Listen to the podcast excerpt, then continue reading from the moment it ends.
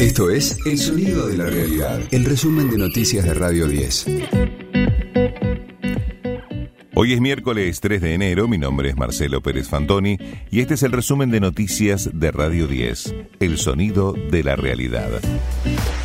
Nuevo golpe al bolsillo, volvió a aumentar la nafta. Desde la medianoche rige un incremento del 27%, por lo que el litro de super roza los 800 pesos. En tanto, el valor de la premium roza los 1000 pesos. Lo confirmó Raúl Castellanos, de la Cámara de Empresas de Combustibles. Los combustibles, por lo que vemos más o menos de informe de alguna empresa, estaría en el orden del 27% aproximadamente. Y el litro de super va a estar en torno de los 800 pesos, más o menos, 900. Bueno, la verdad que no he hecho el cálculo, porque venimos manejando información de un 20%, nos han confirmado de que no es el 20, sino el 27, ¿no es cierto? Con el 20% nos daba 780 y bueno, será 800 y algo. Aparentemente el barril criollo no existe más. No sé si este será el precio de exportación, posiblemente la paridad de exportación sea más alta. La justicia laboral habilitó la feria para tratar la apelación de la CGT por el DNU de Miley. También se sumó un nuevo amparo contra el megadecreto del presidente. El juez federal de Lomas de Zamora, Juan Pablo Auge, abrió la feria judicial para aceptar el pedido, lo derivó a su colega en lo contencioso administrativo federal, Esteban Fornari. Mientras tanto, en diputados le piden a Milei que diga cuál es su prioridad en la ley ómnibus. Lo planteó la legisladora de la coalición cívica, Marcela Campagnoli. La ley ómnibus, con unos casi 700 artículos, que abarca, te diría, no menos de 16 comisiones distintas, entre las que tenés familia, tenés salud, tenés, por supuesto, finanzas, por supuesto, temas de agroindustria, eh, temas de justicia, temas de, mm, legislación penal, eh, turismo, eh, minería, pesca, es decir, son, no te, no te exagero, son más de 16 comisiones que deberían tratar esta ley. Lo que necesitamos es que el presidente nos diga, miren, prioricen esto y esto, porque no se va a poder analizar concienzudamente este, todos los temas a la vez. Le pedimos al presidente Milei que priorice qué de toda esta ley ómnibus quiere que, que, tratemos.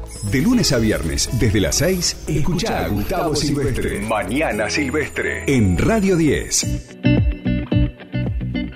ATE convocó a una jornada de lucha para el 15 de enero. El secretario general Rodolfo Aguiar rechazó los despidos en el Estado. Advirtió que no defienden privilegios, sino fuentes de trabajo y sostuvo que se licuaron los salarios, por lo que reclamarán la reapertura de paritarias. La Jornada Nacional de Lucha del día 15 no solo nos tiene que servir para eh, exigir la reincorporación de los trabajadores despedidos, sino para empezar a hablar de lo que el gobierno no quiere hablar, que es esto de cómo se han licuado los salarios y cómo se aplicó una devaluación de más del 118% sobre una disparada previa de todos los precios de, la, de la economía. Por tanto, también demandamos la reapertura inmediata de las paritarias. Murió el número 2 de Hamas en un ataque israelí en el Líbano. Saleh al-Aruri fue alcanzado en un ataque de un dron. Israel aún no hizo comentarios sobre el hecho, aunque sitios de noticias vinculados a Hezbollah hablan de seis fallecidos en total. Cumbre de Messi con Scaloni en Rosario. Ambos mantendrán un encuentro durante esta mañana para hablar sobre los próximos pasos con la selección. La reunión fue planteada por el técnico mientras el titular de AFA, Claudio Tapia, trabaja en los amistosos de marzo. Radio 10, el sonido de la realidad. ¿Qué horas son mi corazón? Manu Chao vuelve a la Argentina. A través de sus redes sociales, el artista franco-español adelantó que estará presentando un show acústico el 15 de febrero en el Estadio Obras. El ex líder de Mano Negra también tiene pautadas presentaciones en Córdoba y en Rosario.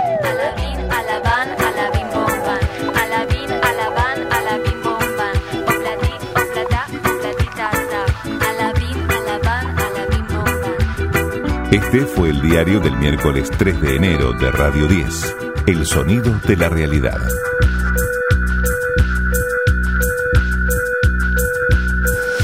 El resumen de noticias de Radio 10. Seguimos en redes y descarga nuestra app. Radio Reloj. 5 de la mañana.